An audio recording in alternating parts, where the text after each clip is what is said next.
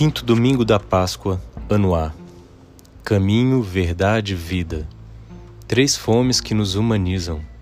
Eu sou o caminho, a verdade e a vida. João 14, 6.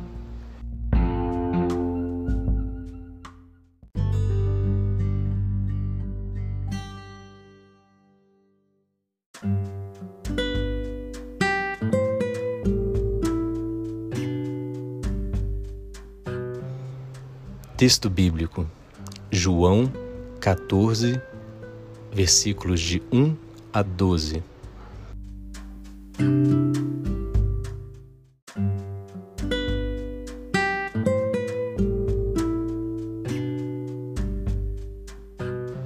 A conversação de Jesus com os discípulos no Evangelho deste domingo faz parte do chamado discurso de despedida, antes de sua morte. Quando ela acontece, o clima entre os discípulos era de máxima tensão e de espera incerta do desenlace. No final da última ceia, começam a intuir que Jesus já não estará muito tempo com eles. A saída precipitada de Judas, o anúncio de que Pedro negará em breve, as palavras de Jesus falando de sua próxima partida, deixaram a todos desconcertados e abatidos. O que vai acontecer com eles? Jesus capta a tristeza e a perturbação deles. Seu coração se comove. Esquecendo-se de si mesmo e daquilo que o espera, Jesus procura animá-los e diz: Que não se perturbe vosso coração. Crede em Deus e crede também em mim. E no curso dessa conversação, Jesus faz esta confissão. Abre aspas. Eu sou o caminho, a verdade e a vida. Ninguém vai ao Pai senão por mim. Fecha aspas. Não devem nunca esquecer isso. É nesse contexto de despedida que Jesus se atreve a dizer eu sou, mas não um eu isolado em si, um eu sem Deus, um eu sem os outros, mas um eu aberto ao Pai, um eu caminho e dirigido a todos que queiram acolhê-lo, um eu expansivo que se faz verdade e vida para todos. O eu de Jesus se faz caminho, um caminho para o Pai, um caminho no qual a verdade se revela e a vida se abre. Eu sou o caminho, a verdade e a vida. Estamos diante da afirmação mais densa referida à identidade e à essência de Jesus. Não se conhece na história das religiões uma afirmação tão audaz. Jesus se oferece como o caminho que podemos percorrer para entrar no mistério de um Deus Pai ele nos faz descobrir o segredo último da existência.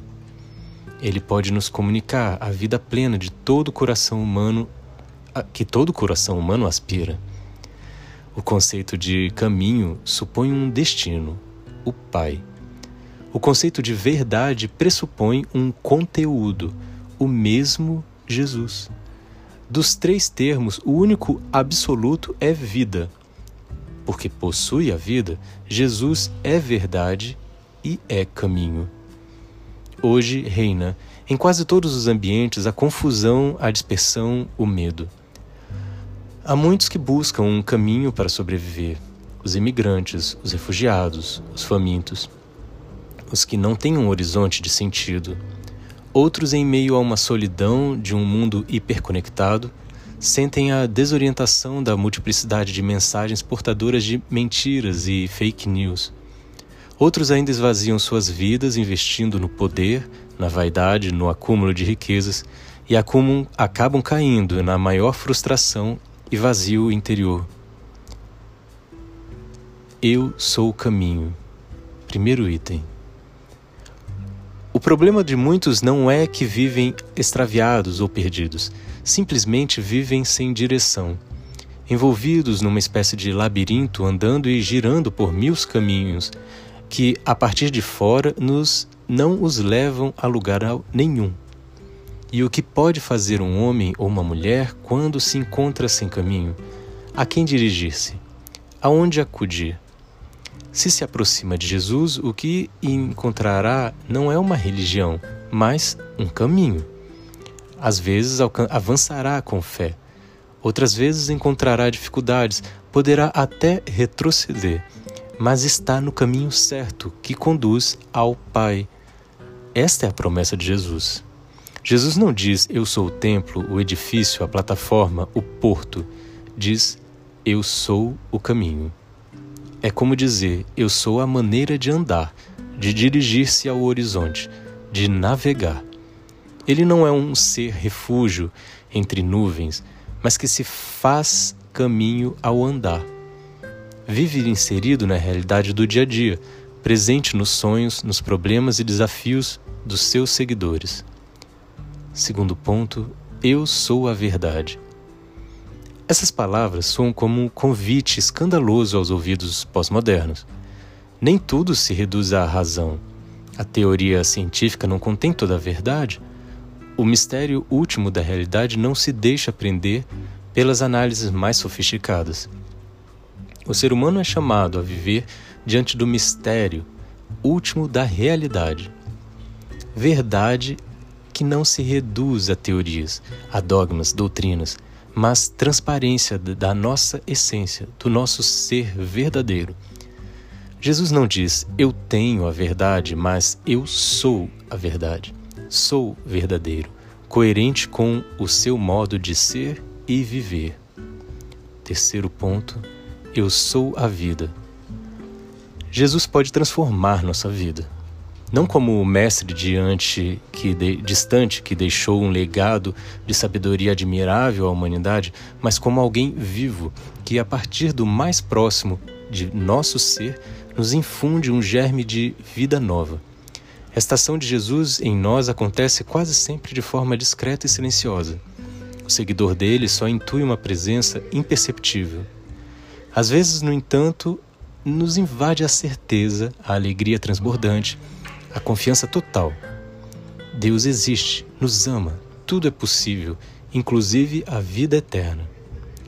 Nunca entenderemos a fé cristã se não acolhemos Jesus como o caminho, a verdade e a vida. Três grandes fomes humanizadoras. Elas apontam para o sentido da nossa existência expressam as três grandes buscas do ser humano. Três dimensões que nos fazem mais humanos. Não são necessidades periféricas imediatas. Jesus se apresenta como resposta a essas buscas. O ser humano é ser de travessia. O peregrino por é peregrino por natureza. Busca um horizonte, desloca-se em direção a uma plenitude.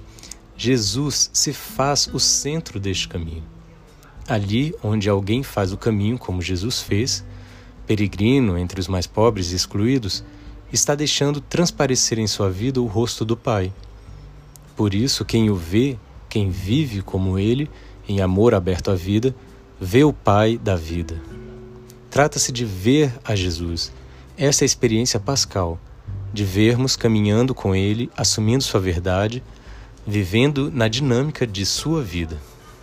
Nós somos a verdade, em um nós aberto, como Jesus, aberto a todos os que vão e vêm, de um modo especial os mais pobres, os excluídos de todos os sistemas de verdade do mundo. Somos verdade na medida que somos verdadeiros, transparentes, sem segundas intenções. O ser humano aspira vida plena. Jesus viveu intensamente, morreu de tanto viver vida expansiva voltada para os outros, compromisso com a vida, planificação de todas as dimensões da vida, corporal, afetiva, social, intelectual, religiosa. Ser seguidor de Jesus é fix... seguidora de Jesus é fixar o olhar nele, pois ele é o centro do nosso caminho. Ao caminhar com ele, vamos nos revelando a partir dele, vamos descobrindo nosso ser verdadeiro que nos abre para acolher a verdade presente em cada ser humano. Verdade que vai além das verdades religiosas, políticas, racionais. Quem se descobre verdadeiro e sem máscara, vive profundamente, alarga sua vida a serviço dos sem vida. Esta é a via da humanização. O quanto mais nos humanizamos, mais nos divinizamos. Por isso, Jesus, o homem radical, deixa transparecer o rosto do Pai. Quem me vê, vê o Pai de Jesus. Esta nossa busca começa no retorno ao interior, onde o Senhor nos habita e nos move. Podemos afirma, então afirmar que a busca de Deus e o encontro com Ele, a partir de sua iniciativa, coincidem com a busca e o encontro de nós mesmos. Buscar a Deus consiste, de algum modo, em buscar-nos a nós mesmos, isto é, o mais profundo e autêntico de nós, fruto da iniciativa criadora e amorosa do Senhor. Trata-se daquele lugar e daquela direção profunda de nossa vida pessoal, onde desvelamos a ação do Espírito que atua em nós. Viver a partir de dentro. Deus habita no mais profundo de nós mesmos e realiza sua obra fazendo-nos nós mesmos, fazendo-nos pessoas únicas, originais, sagradas. No nosso eu mais profundo habita o Espírito que, como Senhor e doador da vida, configura nossa existência. Aqui se manifesta a ação personalizadora de Deus.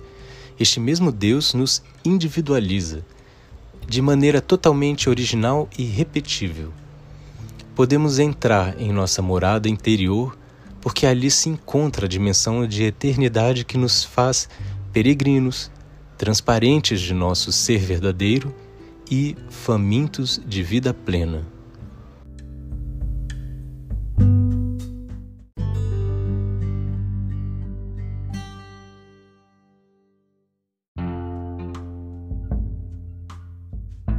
Na oração. Como cristãos, a maior frustração é ter pouco ou nada a oferecer ao mundo de hoje. Pouco ou nada que justifique nossa existência como seguidores, seguidoras daquele que se revelou como caminho, verdade, vida. Estas são as fomes existenciais presentes no seu interior? Boa oração.